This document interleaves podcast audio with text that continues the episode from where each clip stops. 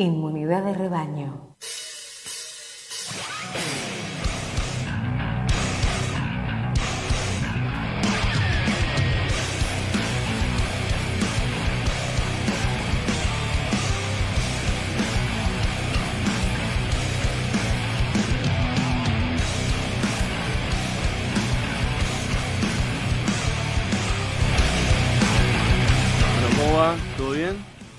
Estamos, estamos al aire. Genial, bien ahí con este. Bueno, esto es Inmunidad de Radio, primer programa. Arrancamos con, con todo, con los amigos. Este, es un programa que va a tener de todo un poco. Va a estar hecho a nuestra medida, como la canción. Y este. Bueno, el- lo vamos a hacer con Emiliano Delio, un compañero, un amigo de toda la vida, con Diego Iogna, con Alejandro Terriles, con Lennon Quiroga y bueno, quien les habla, Leonardo Say. Eh, una agenda que va a ir desde lo político, lo cultural, lo social. Vamos a entrevistar políticos, vamos a trabajar la agenda de algunas instituciones que, que nos parecen relevantes desde la sí, desde lo, desde lo social y desde lo académico también. Bueno, Emi, ¿Te ¿cómo parece va? que arranquemos directamente con las noticias del día para irnos poniendo en, en, En tema. en tema con Sí, sí. respecto a lo que viene pasando en la coyuntura política de, de hoy? Por ¿Te parece que arranquemos entonces? No, no Sí, sé sí, que me escuchaba bien, tenía... eh, bueno, hoy el principal tema que, que está rebotando en los medios es el de la interna del radicalismo. Sí, sí. Vimos que... En los medios y en los memes. En los medios y en los memes también. Vimos que después de los festejos por la elección y una supuesta campaña ordenada en la cual los distintos espacios políticos que conforman Juntos por el Cambio se mostraban como muy cohesionados, incluso en los medios se decía que esta era una interna ejemplar, que dirimían diferencias a través del consenso y la discusión democrática y que esto fortalecía los principios republicanos. Esto tuvo una corta vida porque ya después de las elecciones han pasado, de- después de este 14 de noviembre, ni un mes, 15 días, ya eh, se produce la primera fractura Ya se tiran con vasos. se tiran con vasos, se tiran con todo, incluso hasta dicen que hubo trompadas entre los principales referentes del radicalismo, que son Martín Lustó, el senador Martín Lustó y el diputado eh, Negri. ¿Cuál es la disputa? Aparentemente el cargo de poder por la nueva conformación en el Congreso de la Nación y también una perspectiva a lo que sería el futuro de, del 2023, ¿no? de las elecciones 2023. Eh, tengamos en cuenta que los candidatos que representan, o sea que son los hegemónicos, los que llevan la conducción del radicalismo, fueron los que fueron derrotados en las últimas elecciones que es precisamente Negri y el candidato de, de Mauricio Macri en la provincia de Córdoba fue derrotado eh, por Rodrigo de Loredo, que es apoyado por Lustó. Justamente este grupo es el, Rulitos. es el que, claro, es el que reclamó más espacios porque precisamente sus sus eh, sus sus listas ganaron en esa en esa paso y son los que finalmente terminaron ganando en varias provincias como es Córdoba y, Santa Fe. A partir de eso reclamaron más espacios de poder y, y ¿qué es lo que pasó? Eh, bueno, precisamente Lustó le fue a reclamar al gobernador de, de Jujuy, Gerardo Morales, eh, una mayor preponderancia y protagonismo en, en, en la conducción partidaria. Y bueno, aparentemente no esta discusión democrática no fue muy democrática porque terminándolos, terminaron a los dos separándolos porque se iban a las manos directamente, o sea que no se pudieron poner de acuerdo. O sea, uno Quizás, habla de la, la carta de Cristina que fue tan terrible, pero acá, bueno, no hubo carta, hubo directamente Piñas. piñas. Piñas que no llegaron a hacerlo, pero porque hubo una intervención de algunos de sus correligionarios que lo frenaron a, a, a estos a estos dos a estos dos referentes ¿no? del radicalismo. Quizás ahora eh, estas internas este, habrá una mediación de Carrió, quizá, es decir, denuncias. Claro, igual para, ver que para ver el, el, modo en que podemos presionar un poco mejor, ¿no? Claro, igual la interna, la interna fue por lucha de poder. No, no querramos saber cuál va a ser la lucha por liderazgo, qué es lo que puede llegar a, a pasar en ese momento, ¿no? Porque acá es una interna por reparto de espacios de poder con miras a, bueno, a una futura, eh, una futura elección de quién va a ser la conducción y, bueno, finalmente a quién van a eh, coronar como eh, candidato a presidente, que puede ser, bueno, todavía no sabemos, Horacio Rodríguez Larreta, que está más cerca de Lustó, de hecho, los sectores del, radicalismo que perdieron, que no es este bloque de 15 diputados, que es el, el cual eh, es el comandado por Lustó, que reclama más espacio, estaría más cerca de Horacio Rodríguez Larreta. ¿Cómo ves el acto del 10? ¿Se viene también?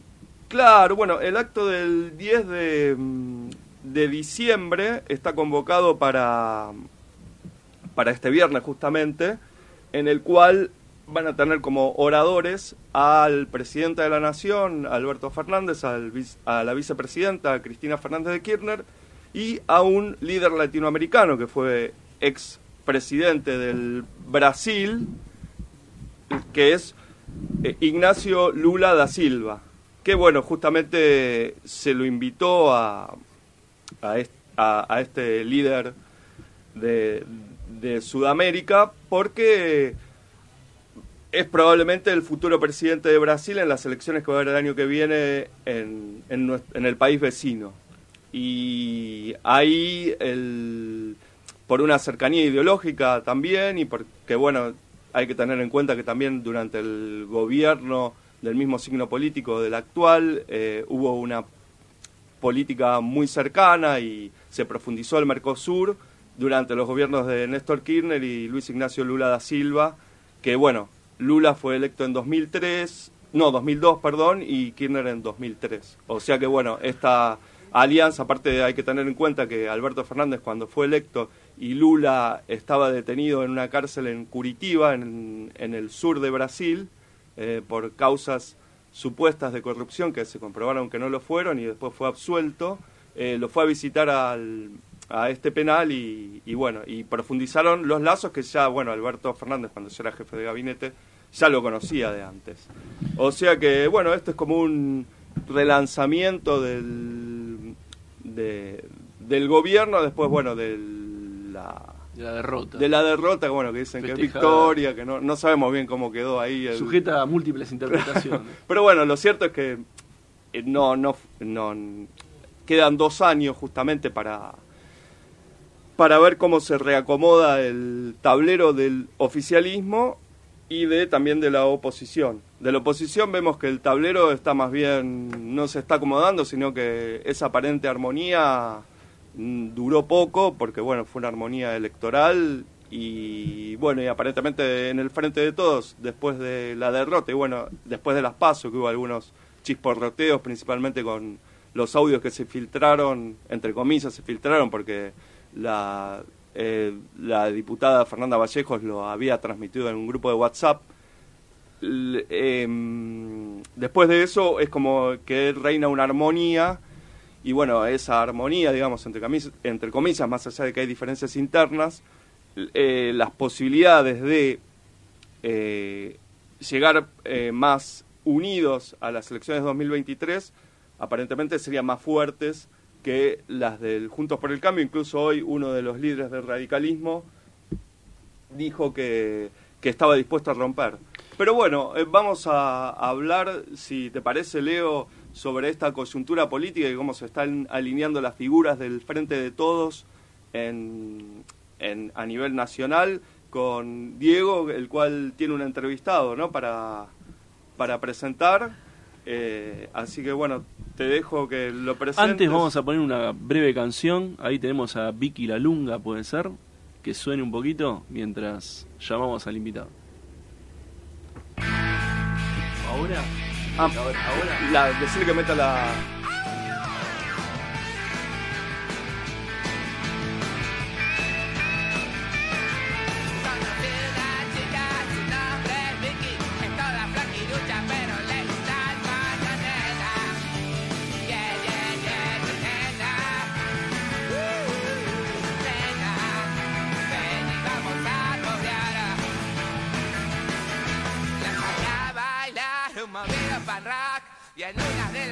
En la cara la encontré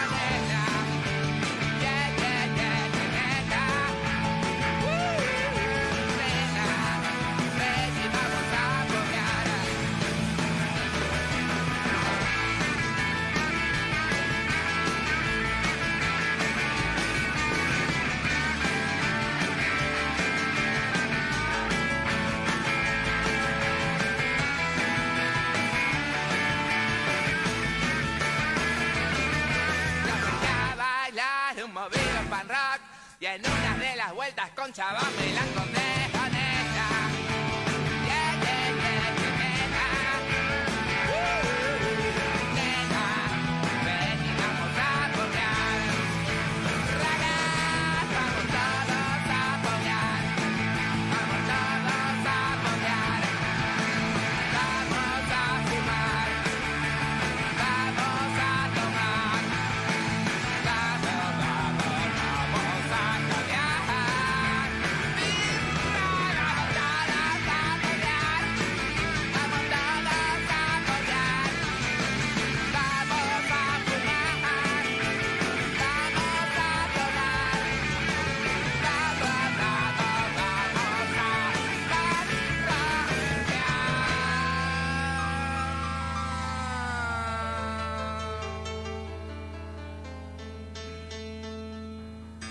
Ahora, en Inmunidad de Rebaño, la agenda política con Diego Yogna.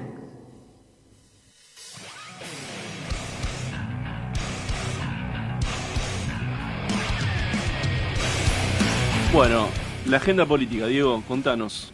Bueno, ¿cómo están? buenas tardes para todos. Eh, bueno, hoy tenemos un entrevistado que se llama Lisandro Vives. Lisandro Vives es un licenciado en Ciencias de la Comunicación. Lisandro hoy en día está perteneciendo como a Jefatura de Gabinete de Ministros, se desempeña como asesor dentro de la Subsecretaría de Asuntos Parlamentarios.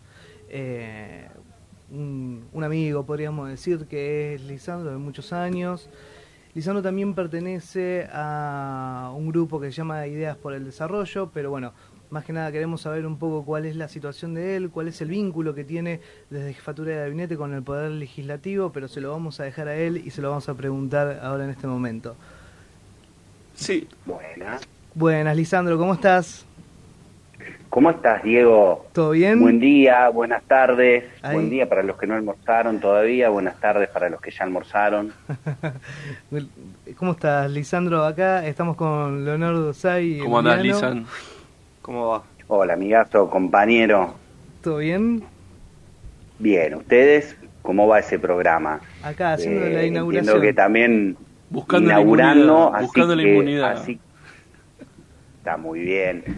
No, en primer lugar, felicitaciones este, por este nuevo espacio. Felicitaciones, Leo, Emiliano Delío, Diego, Lennon Quiroga y el compañero Terriles también, que están inaugurando un nuevo espacio para la comunicación y para la reflexión que siempre es necesario. Lisandro, bueno, muchas gracias por eso. Lisandro, una, te vamos a preguntar algunas cuestiones, ¿no? Más que nada, en principio, ¿cuál es tu, tu labor dentro de jefatura de gabinete de ministros? Sabemos que trabajás con la subsecretaria Cecilia Gómez Mirada, pero también como para poder desasnarnos un poco de cuáles son los vínculos que tiene la jefatura con el Poder Legislativo. ¿Vos nos podés contar un poco cómo es eso? Bien. Eh, la Secretaría de Relaciones Parlamentarias y la Subsecretaría de Asuntos Parlamentarios en particular tienen el rol de trabajar en conjunto con el Honorable Congreso de la Nación para lograr que el vínculo entre el Poder Ejecutivo y el Congreso sea de la manera más fluida. Nosotros en ese sentido, aparte de algunas cuestiones, si se quiere, burocráticas, administrativas, que no vienen al caso, lo que hacemos es trabajar con cada ministerio, con cada secretaría del Estado Nacional pero también con cada una de las comisiones del Senado y de la Cámara de Diputados para que las leyes y eh, los informes que los parlamentarios trabajan puedan manejarse de una manera fluida y se logren convertir especialmente en leyes que redunden en, una mejor calidad de vida para, para todos los argentinos y las argentinas. Bien, bien, Lisandro, imagino que esa labor no es del todo fácil, ¿no? Me imagino que todo el tema de recabar información dentro de ese espacio debe ser una tarea bastante ardua y debe llevar su, su tiempo, ¿no? Yo creo que lo que lleva más tiempo y más dedicación, pero también es lo que nos gusta, es poder trabajar con los parlamentarios y estar a disposición para lo que ellos necesiten. ¿En qué sentido lo digo? El proceso de debate y sanción de una ley obviamente implica discutir eh, a veces percepciones, pero a veces intereses contrapuestos eh, de, de los dirigentes políticos. Entonces, poder trabajar y llevar ese día a día eh, con las comisiones y poder llevar ese día a día en el pleno del recinto es lo, a lo que nosotros nos dedicamos. siempre y necesariamente las prioridades de unos y de otros se tienen que mm, complementar para que, para que podamos tener un debate vigoroso y una sanción de leyes este, unánime o con la mayor cantidad de consensos. Digo, por ejemplo, ahora se vienen debates, eh, lo, cuento, digo, están prorrogadas las sesiones ordinarias del Congreso hasta, hasta fin de diciembre. Entonces, por delante tenemos el debate del presupuesto, del proyecto plurianual económico que enviará el Ministerio de Economía. Tenemos, ayer, por ejemplo, entró un proyecto de reforma del Consejo de la Magistratura. Digo, son muchos los temas eh, que, hay por delante, seguramente en diciembre y probablemente en enero y febrero, prorrogando a través de, sesiones extraordinarias. y te hago una consulta, ¿no? en relación a este vínculo que tienen ustedes con los diferentes eh, sectores de, de, las distintas alianzas y de bloques políticos y con esta nueva eh, con esta nueva asunción de nuevas autoridades, digo, ¿cuáles son las relaciones que manejan ustedes? ¿Cuál es el vínculo? ¿Es más fácil trabajar con algunos que con otros? ¿De qué manera se desempeñan en esa relación? A ver, primero deberíamos a una puntualización, digo, el debate y la negociación adentro de las cámaras obviamente tienen un rol muy importante los presidentes de ambas cámaras y los presidentes de los bloques. Habitualmente y nosotros lo que, lo que tratamos de hacer en primer lugar es tener una fuerte consolidación de trabajo, sea, dentro de los bloques del Frente de Todos, tanto en el Senado como en la Cámara de Diputados, y después obviamente estar al pendiente de lo que muchos diputados o senadores que tienen voluntad de tener una relación constructiva puedan necesitar para aclarar dudas o escuchar sus pedidos en particular con lo que tiene que ver con la legislación. Entonces, poder acercar a un funcionario del Ejecutivo para que se tome en cuenta lo que un parlamentario opina o necesita, siempre es una tarea importante en el proceso parlamentario. Bien. Te hago una pregunta. Con respecto, vos habías nombrado que hay dos proyectos principales, el plan plurianual y el presupuesto. ¿Cómo ves que vienen avanzando ambos, eh, bueno, la ley de leyes y, el otro proyecto? A ver, en primer lugar, lo que hay que plantear que en este año en particular, estos dos proyectos están vinculados a la negociación con el Fondo Monetario Internacional. Eh, como ustedes saben, de hoy hay una reunión, eh, ayer y hoy hay una reunión de equipos técnicos del, del Gobierno Nacional, del Ministerio de Economía, con los funcionarios del Fondo Monetario Internacional. Entonces, la sanción del presupuesto y la sanción de, este proyecto de ley de plurianual son, digamos, calzan con esa negociación. Esto es una impresión, pero también es una lectura de, lo que vemos diariamente. Para bien, las fuerzas políticas mayoritariamente se están eh, declarando en función de que, bueno, que estas herramientas deben ser votadas para poder avanzar con la negociación.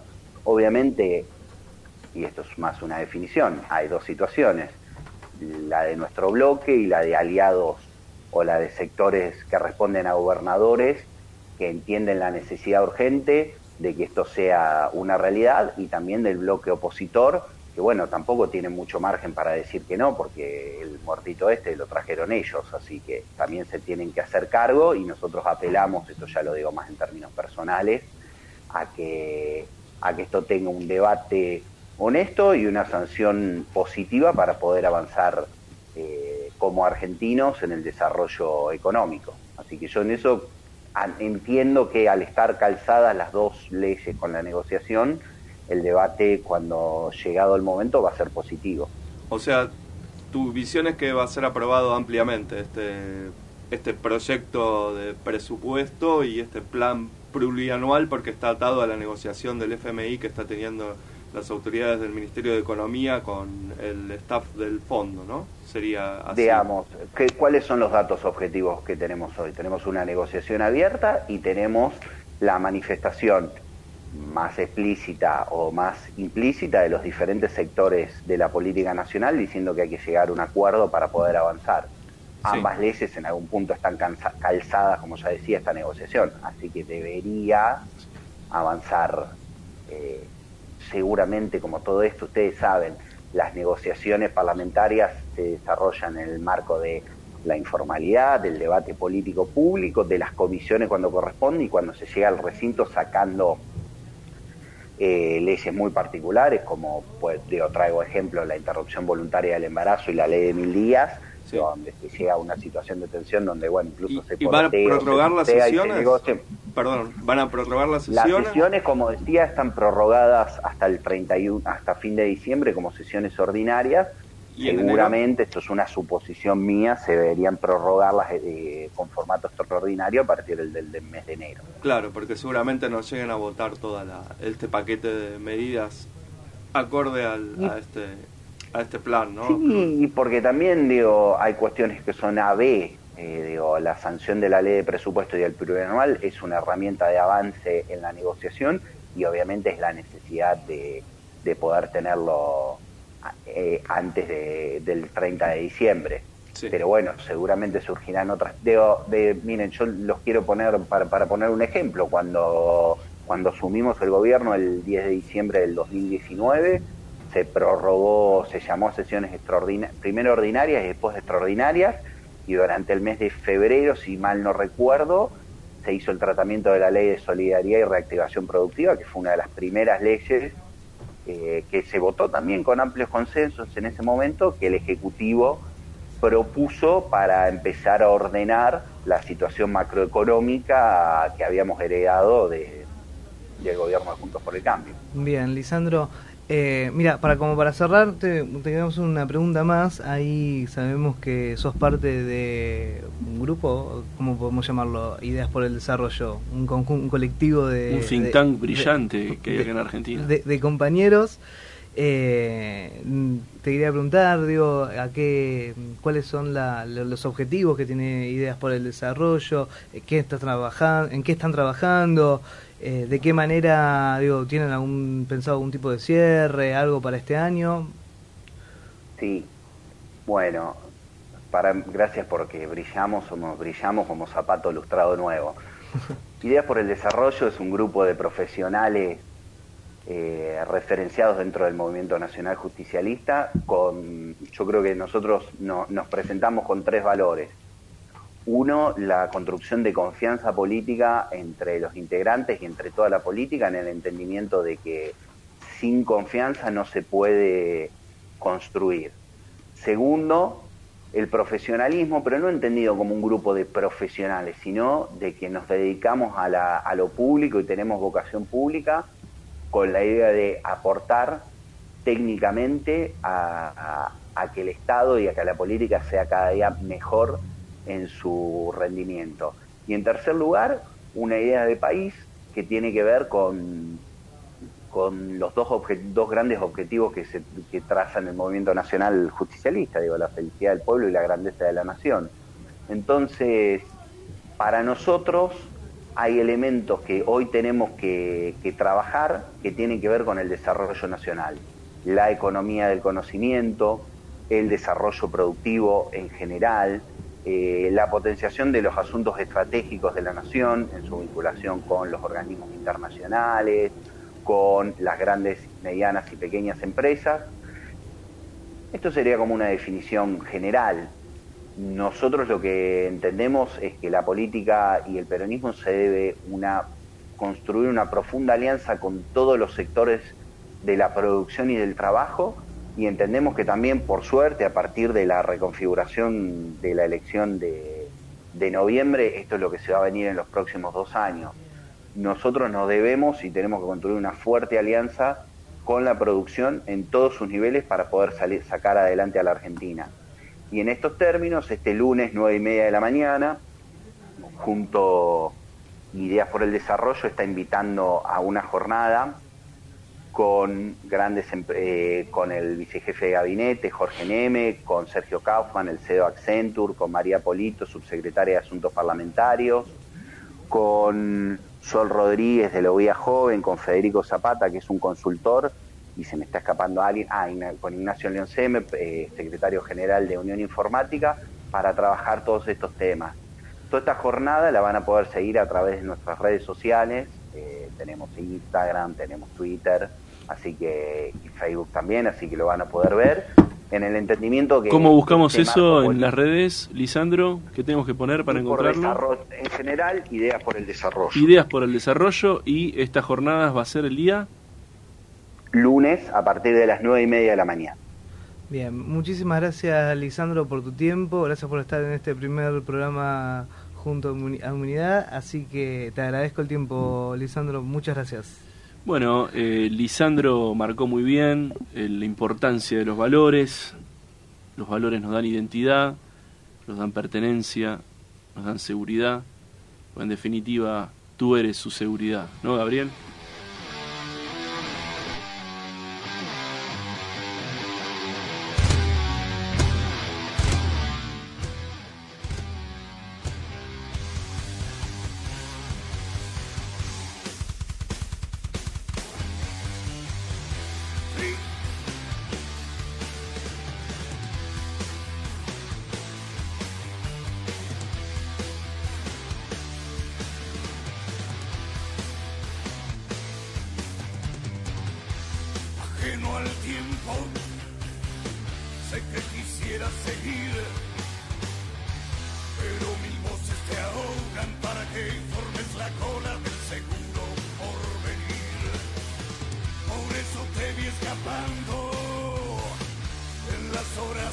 sol de las miradas oscuras que aprobaron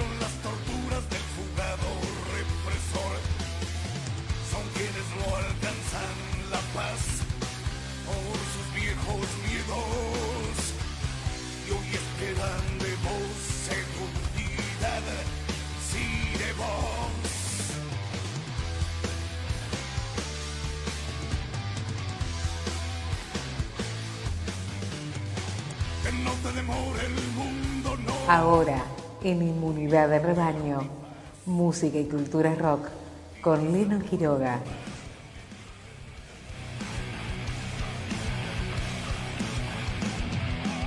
Vamos, ahí vamos. Bueno, vamos ahora a nuestra columna de rock, cultura rock, con el amigo Lennon Quiroga.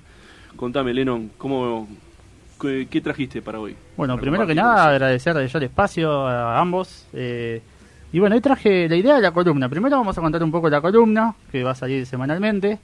Eh, la idea de la columna es, eh, primero, compartir, ¿no? Compartir música y puntualmente destacar eh, artistas, discos o bandas que hayan pisado fuerte, que hayan marcado algo, que tengan un rol social, porque creo yo, al menos, que la música, interpretarla en su contexto social, es ver la mitad de la foto, ¿no? Entonces la idea de la columna es, como digo, compartir y tratar de analizar y darle un contexto social a, cada artista, banda, disco, puede ser, vamos a estar compartiendo un poco. Eh, así que dicho esto, eh, el día de hoy vamos a estar hablando del señor Enrique Héctor Chalar, el gran Piltrafa, eh, que es un emblema del pan rock nacional, creo yo que es el máximo exponente sin dudas, y no sé si en Latinoamérica, porque es un es un emblema de verdad, un tipo que está metido en lo social, desde sus letras, desde los actos, la palabra, de convicciones. Y bueno, para contar un poco de, Piltrafa, para quien quizás lo tenga de nombre, conozca a los violadores, pero no conozca mucho su historia, eh, nació en Villorquiza en el año 1959, es hijo de ascendencia alemana y vasca. Y bueno, al nacer en el 59, el mundo en esa época, los 60, 70, era un mundo que estaba... De sabía, sí, no sabía para dónde salir. Eh, y bueno, tuvo su adolescencia en una época nefasta del país, la dictadura militar. Y una adolescencia en ese contexto sabemos todo lo que conlleva, ¿no? Desgraciadamente hay un montón de cosas oscuras atrás.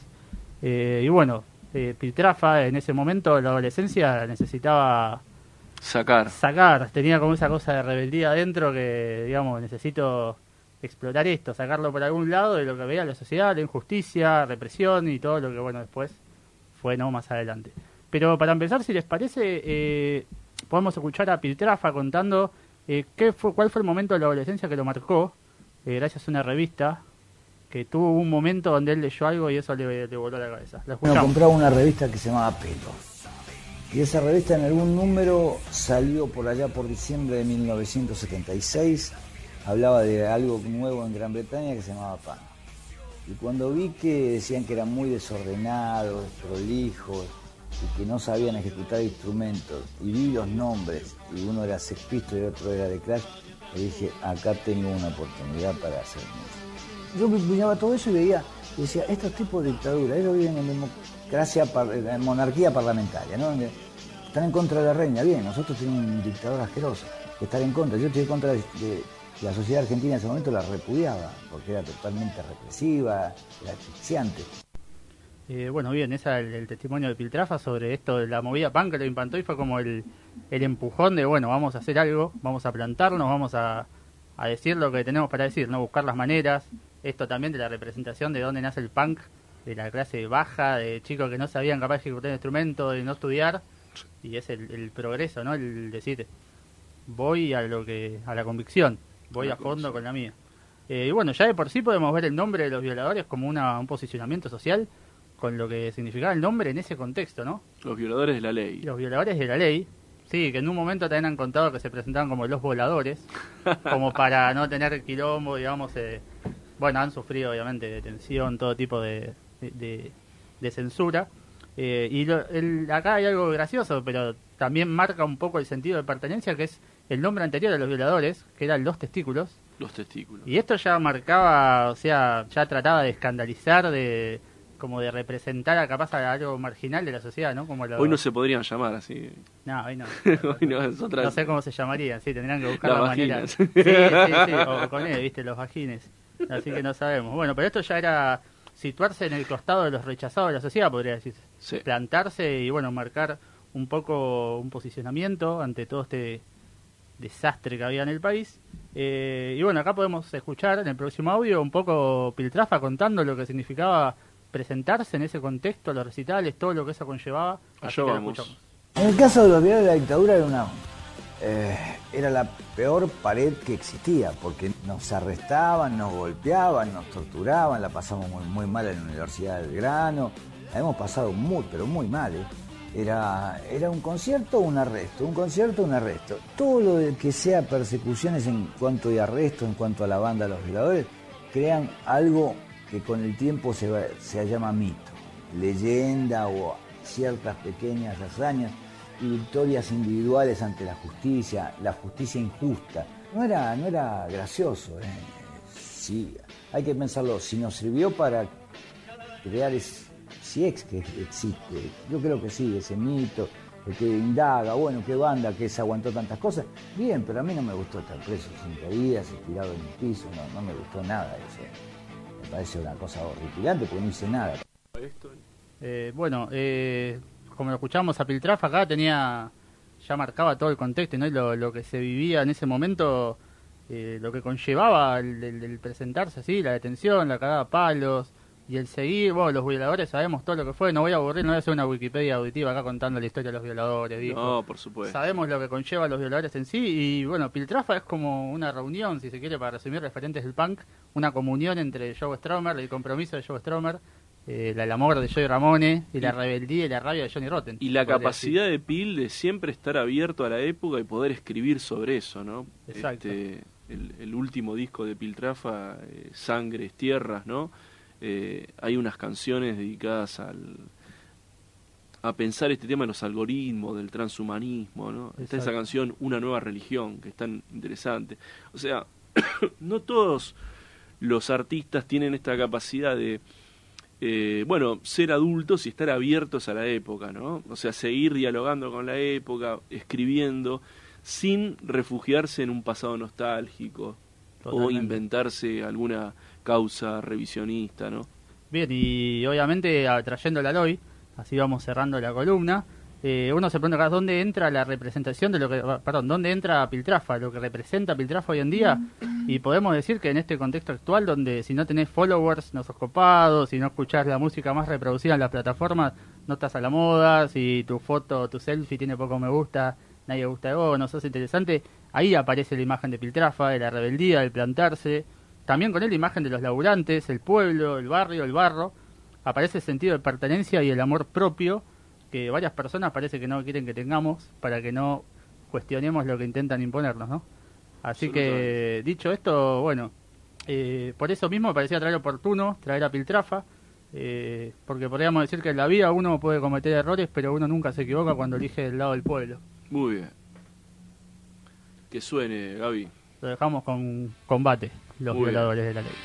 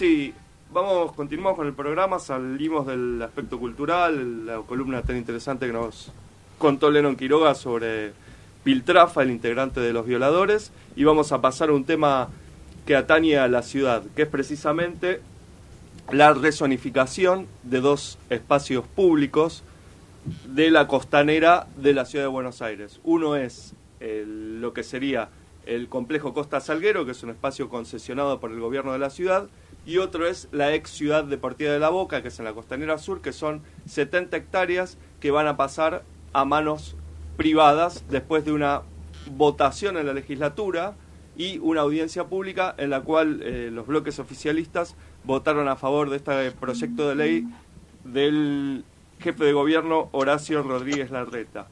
Eh, para el tema, bueno, ayer justamente el jefe de gabinete, Felipe Miguel, eh, hizo un informe de gestión en la cual sostuvo él que las obras proyectadas son parte de un plan más grande y ambicioso para el futuro de la ciudad. Y de acuerdo al jefe de gabinete que expuso ante los legisladores, afirmó que este plan es parte de una recuperación de la costa y va a ser para volver a integrar la ciudad al río. Para hablar de este tema tenemos al legislador porteño del Frente de Todos, Santiago Roberto, que nos está escuchando. ¿Es así, Santiago? ¿Nos escuchás? Sí, sí, ¿cómo están? Buenas tardes. Muchas gracias por llamarme. No, gracias a vos. Eh, ¿cómo, ¿Cuál es tu opinión con respecto a estas opiniones que virtió el jefe de gabinete Felipe Miguel ayer en, en la legislatura, bueno, cuando hizo el informe de gestión con respecto a que... Claramente tenemos una mirada contraria a lo que expuso. Eh, es mi cuarto año como diputado de la ciudad, estoy finalizando mi mandato el día jueves, o sea, es la cuarta, es la, eh, viene dos veces por año, es el cuarto año que escucho los informes de- del jefe de gabinete, el ministro Felipe Miguel, y me encantaría a mí vivir en la ciudad que él enuncia eh, en sus discursos, porque no tiene nada que ver con la realidad que vivimos la mayoría de los vecinos y vecinos de, de esta ciudad. Claramente el proyecto que, que presentamos desde el Frente de Todos y que con el acompañamiento, una iniciativa popular, con el acompañamiento de más de 53.000 firmas de vecinos y vecinas de la Ciudad de Buenos Aires, eso tiene que ver con la recuperación del río, de la ribera, eh, tiene que ver con el cumplimiento de la Constitución de la ciudad que en forma clara y contundente manifiesta que toda la zona ribereña debe ser parque público, de acceso irrestricto, libre para todos los ciudadanos. Y lo que está proponiendo el gobierno de la ciudad tiene que ver con la privatización, la construcción de torres de lujo, que la mayoría de los porteños y porteñas no vamos a acceder en nuestra vida a esas, a esas viviendas. Y el parque que ellos anuncian en realidad es el parque de estos de estas unidades, de estos edificios de, de alto nivel de lujo que se están construyendo. Eh, son las dos ciudades que, que nosotros planteamos y venimos discutiendo en la legislatura, que tiene que ver con una ciudad excluyente y para pocos, que es la propuesta del PRO en la ciudad de Buenos Aires, que viene eh, manifestando desde hace 13 años que las gobiernan, pero sin duda esta última gestión de Horacio Rodríguez Larreta se, se incrementó bastante y una ciudad eh, inclusiva, que no sea tan desigual, es la propuesta que venimos efectuando desde el frente de todos y de todo el campo Y este- nacional y popular de la ciudad. Este proyecto es de una empresa particular que es IRSA, tengo entendido. Ellos eh, han hecho en, ese, en este proyecto que han aprobado, han hecho alguna propuesta con respecto o han especificado cuál va a ser el destino de las viviendas o es simplemente un en pos de hacer un negocio y Son dos proyectos distintos. Por un lado tenés Costa Salguero y Punta Carrasco, que eran Sí. tierras concedidas por el Estado Nacional, con concesiones de más de 30 años, que, que han finalizado durante este año 2021 y la reta las prorrogó, que Sí. esas son tierras que son públicas de- del Estado de la Ciudad de Buenos Aires, por eso nosotros proponemos la creación de un parque público y un observatorio climático y, vinculado al río, a las especies originarias del río. Esa es la propuesta del Frente de Todos. Más, y que quede claro, en el contexto de crisis ambiental que estamos viviendo, de calentamiento global, y con el severo problema que tiene la Ciudad de Buenos Aires, porque para que nuestros oyentes entiendan, la Organización Mundial de la Salud habla de un promedio de, de 15 metros cuadrados por habitante de espacios verdes. En la Ciudad de Buenos Aires el promedio es 5 y hay comunas que no hay ni un metro cuadrado de espacio verde por habitante. ¿Y cuál es la respuesta? Es privatizar la, la costanera. Y con el otro lado, Sí, lo perdón. de IRSA, que es lo que vos hablabas, es un terreno eh, ganado a río por parte del Estado Nacional, que, que había sido cedido cuando la ciudad no era autónoma al club Boca, Boca Juniors para un uso deportivo y recreativo. Ese era el uso que se había establecido, que IRSA compró esas tierras, esas 70 hectáreas, sabiendo que el uso y pagando un valor que tiene que ver con ese uso de 51 millones de dólares, y lo que ha hecho el jueves eh, la legislatura porteña, con el, solamente con el voto del oficialismo y sus aliados, es cambiar el uso. Claro. Entonces, terrenos ganados río para el uso recreativo, deportivo de todos los habitantes de la ciudad, ahora se van a poder con- construir torres de hasta 144 metros de altura, casi 900 mil metros de cemento entierros que hoy son espacios verdes, humedales. Eso, eso es la ciudad que propone la reta y que, como bien dijiste vos, es lo que manifestó el jefe de gabinete ayer en su discurso, en su informe ante la legislatura porteña. O sea que tenemos ahí un- el- este proceso que ya fue aprobado y bueno, y esas 70 hectáreas, eh, que es un humedal, yo tengo entendido, que favorece el equilibrio climático de la ciudad y también de las diversas especies que de animales y vegetales que bordean el río, se va a ver transformado en un, en un espacio privado con algunos sectores de plazas que bueno que no van a respetar esta biodiversidad, ¿no? Claramente, que ah, se está hablando de un shopping de, de a cielo abierto, se está hablando de locales gastronómicos, como dije, de, 140, y- eh, de torres de 144 metros de altura. Eh, eh, el contexto actual que se está viviendo es, es una barbaridad y además el negocio ultramillonario de esta empresa IRSA, que unas tierras que las pagaron 50 millones de dólares, eh, hoy ya solo con lo que se votó el jueves pasado, la legislatura porteña, esos terrenos que pagaron 50 millones de dólares, como dije, pasan a valer 1.600 millones de dólares por la cantidad, por los metros que se van a construir, por los metros que se van a vender. En, estamos hablando de Puerto Madero, la zona más rica de la ciudad de Buenos Aires. ¿Y O cuál sea- es el beneficio de los porteños y porteños? Un negocio, miro- 300 un negocio maravilloso para Irsa y bueno, fantástico. Sí. Y otra de las discusiones que es importante que los vecinos conozcan es, tiene que ver cuál es el rol del Estado. Nosotros entendemos que tiene que haber un Estado presente, pero para gobernar y solucionarle los problemas a todos los vecinos de la ciudad de Buenos Aires. De Lo que hemos visto en estos años es que es un Estado presente que lo único que hace es trabajar, y la legislatura principalmente, en beneficio de los grandes desarrolladores inmobiliarios. Esa es la realidad que estamos viendo y que es importante que los vecinos conozcan porque la forma de ponerle el límite tiene que ver con el trabajo de nosotros, los diputados que representamos a los vecinos y vecinas de la ciudad, pero principalmente con la participación y acción ciudadana. muchas gracias Santiago por Roberto por estos eh, conceptos que nos has brindado y bueno, esta realidad que estamos viviendo en la ciudad de Buenos Aires con respecto a los espacios públicos. Así que bueno, en cualquier momento te vamos a volver a llamar.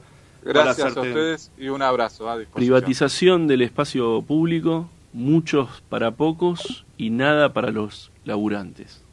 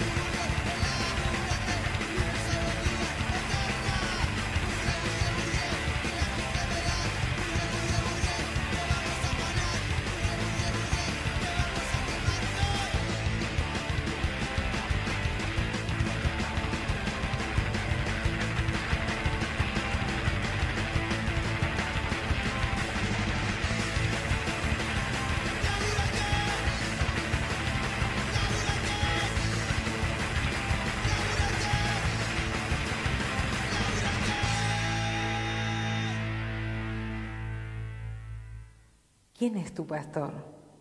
¿De quién sos oveja? ¿De la ciencia? ¿De una fe? ¿De una ideología política? ¿Quién te conduce? ¿Un ídolo musical? ¿La tecnología?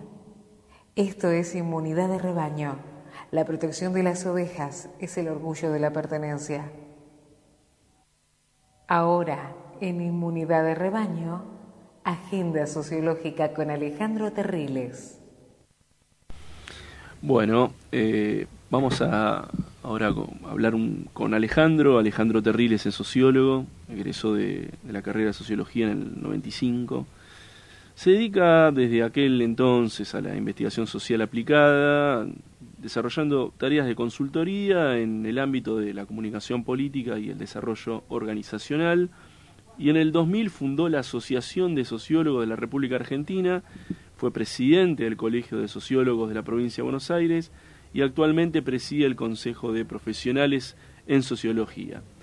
Como acá este, somos eh, orgullosamente recibidos de la Facultad de Ciencias Sociales, este, queremos este, conocer un poco también la- las opiniones y, las actividades de, de este compañero que, que lleva adelante estas instituciones. Ale, ¿estás ahí? Hola, querido amigo Leo, ¿cómo estás? ¿Cómo andas, Ale? Este, bueno, contales a nuestros oyentes sobre las organizaciones, profe- las organizaciones profesionales de sociología. Queremos saber cómo y cuándo se conformaron y cuáles son sus funciones. Bueno, primero, antes que nada, quiero saludar a todo el equipo, saludarte especialmente a vos, Leo, a Emiliano, a Diego y a Lennon por esta iniciativa comunicacional que va a ser un verdadero aporte al debate político, cultural y social de nuestra ciudad y de nuestra Argentina. Así que muy contento de poder compartir con ustedes este espacio. Y en relación a tu pregunta, bueno, de alguna u otra manera, en la Argentina, a partir de eh, la finalización del proceso de organización nacional de la dictadura militar, empezaron a, a dar vida a las organizaciones profesionales de la sociología argentina. O sea, nuestra carrera eh, tiene sus orígenes en, la década de los 50, con la fundación de la misma por parte de Gino Germani. Y bueno, hacia finales de, o a mediados, perdón, de la década de los 70 se empiezan a conformar los primeros embriones de los que van a ser las organizaciones profesionales, ¿no? Primero el Colegio de Sociólogos, que bueno, fue eh, digamos, liderado por Daniel Filmus, y después del proceso militar, bueno, viene eh, toda la cuestión de la organización de las profesiones en general en todo nuestro país, y bueno, en provincia de Buenos Aires se crea en el año 1985 el Colegio de Sociólogos de la provincia de Buenos Aires, y en el año 1990, por la sanción de la ley 23.553, se crea el Consejo de Profesionales de Sociología, ¿no? Y bueno, en los 90, a finales de los 90, eh, concretamente en el año 2000, eh, creamos la Asociación de Sociólogos de la República Argentina con un conjunto de graduados de la carrera de Sociología de la UBA para, bueno, de alguna u otra manera eh, darle representación a, los profesionales de la sociología eh, dentro del marco de estas instituciones. El caso de los consejos y el colegio son instituciones en las cuales el Estado le delega el poder de control de la matrícula para poder de alguna otra manera representar a los profesionales ante los poderes públicos y en el caso de la asociación, bueno, para darle cobertura a todos los colegas que en la República Argentina, en sus jurisdicciones, en sus provincias, no tienen colegiación y ley. Así que desde el año 2014 venimos trabajando en conjunto las tres instituciones para bueno hacer una malla eh, de contención eh, profesional para que nuestros profesionales de alguna otra manera puedan eh, hacer intervenciones más directas en la sociedad argentina, ¿no? Excelente. Así que es un poco nuestra función. Excelente, Ale. Y contanos un poco sobre el bloque que vas a, que vas a conducir que nos vas a traer acá en esta, en esta inmunidad de rebaño. Bueno, en, en- línea de toda esta, de todo lo que estaba comentando, nuestra idea es sumar voces específicas desde la pluralidad de las ciencias sociales en general y de la sociología profesional en particular para, bueno, hacer visible de alguna u otra manera eh, las intervenciones de los profesionales en todo el campo societario, ¿no? Eh, hacer pública también las actividades que se realicen eh, por parte de las instituciones, comentar eh, todo tipo de acciones e iniciativas que tengan como protagonistas a los profesionales y sobre todo los aportes fundamentales que de las profesiones de las ciencias sociales y la sociología en particular, como decía, se hagan a los grandes temas que atraviesan a nuestra sociedad, ¿no? Yo creo que desde ahí eh, podemos decir muchas cosas y bueno, generar un- un feedback con la audiencia para que también eh, podamos hacer pública toda esta complejidad que tienen las ciencias sociales en general y bueno, y particularmente la sociología, ¿no? Bueno. Que es un poco nuestra herramienta eh, de combate también para esta, para esta lucha de ideas. Ex- extraordinario. Sí, si hay algo que, que esta carrera tiene algún tipo de valor de uso es aprender a desobedecer. Bueno, vamos a ir cerrando el programa de hoy, nuestro primer programa, Inmunidad Rebaño, y lo vamos a cerrar con compartiendo nuestras redes sociales, que son Inmunidad de Rebaño en Facebook, in, eh, de Inmunidad en Twitter. Vamos a estar, este, mm, digamos, compartiendo esto a través de, de redes sociales, a través de nuestros perfiles. Y para cerrar, Ale, vos trajes, una, una, un, un tema musical. Contanos. Sí, sí, un tema, un tema, un tema que tiene que ver un poco, ¿no? Con una banda, ahí Leno nos podrá comentar también, ¿no? Eh, tan, tan, tan, tan fuerte del rock nacional que fue Color Humano. Color Humano, una gran, una gran banda integrada por Edelmino Morinari, Rinaldo Raffanelli, Oscar Moro. Eh, con la potencia de esta, de este tema eh, nos vamos despidiendo y bueno, espero que sea de ustedes también un disfrute poder sentir este temazo de color humano. Abrazo a todos y a todas y a todes.